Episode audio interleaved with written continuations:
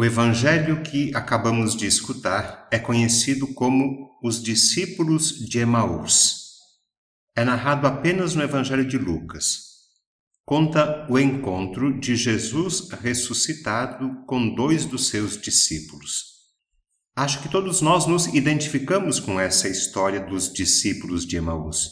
É a minha história, é a sua história, é a história de cada um, é a história da comunidade, é a história da igreja, é a história de cada dia.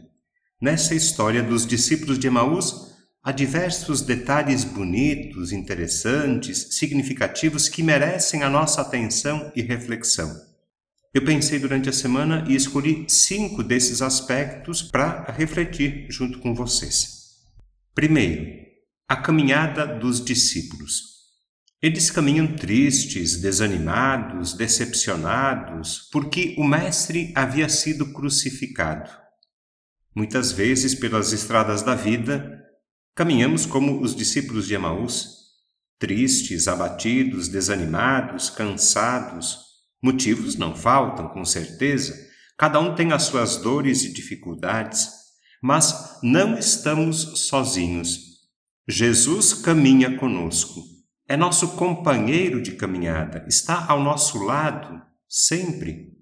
Nunca estamos sozinhos. Jesus ressuscitado caminha conosco pelas estradas da vida, pelas ruas do panorama, pelas ruas da cabanagem, da Carmelândia, pelas ruas da nossa paróquia.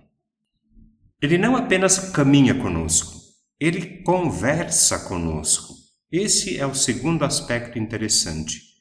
Pelas estradas da vida, Jesus escuta as nossas dores. Podemos confiar a Ele os nossos medos.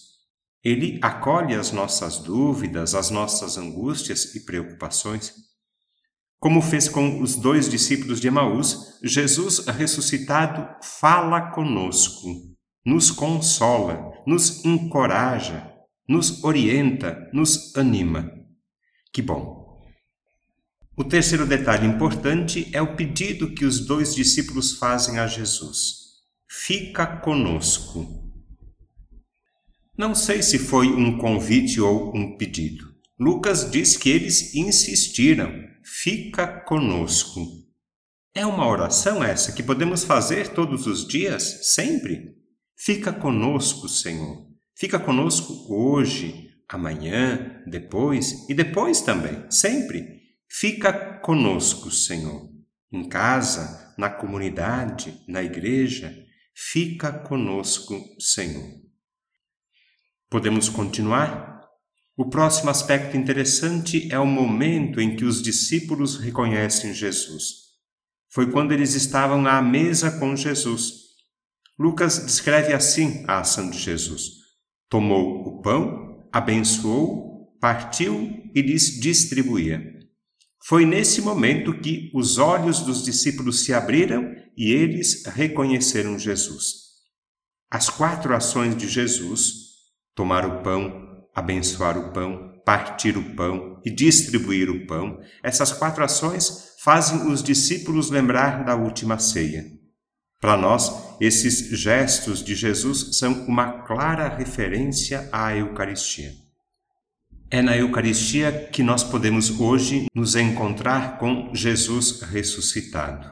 Não é o único lugar, claro, mas a Eucaristia é o lugar privilegiado do encontro com Jesus ressuscitado. É na Eucaristia que ele nos orienta com a sua palavra e nos alimenta com o seu corpo e sangue. O último detalhe que eu partilho com vocês é a missão que nasce do encontro com o ressuscitado. Depois do encontro com Jesus, os dois discípulos voltam para contar aos demais o que tinha acontecido no caminho e como tinham reconhecido Jesus ao partir o pão.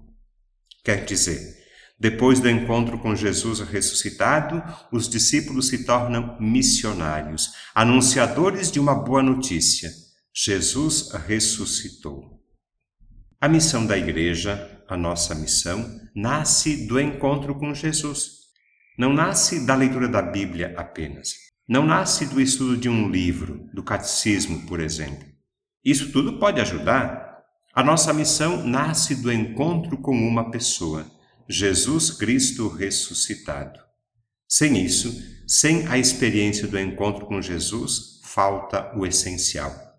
Jesus ressuscitado é o essencial, o fundamento da nossa fé. Jesus ressuscitado é indispensável na nossa vida. Não pode ser dispensado, descartado, deixado de lado. Nunca.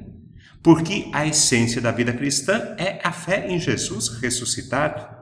E o encontro com Ele, de modo especial na Eucaristia, o encontro com Jesus é a origem da nossa missão.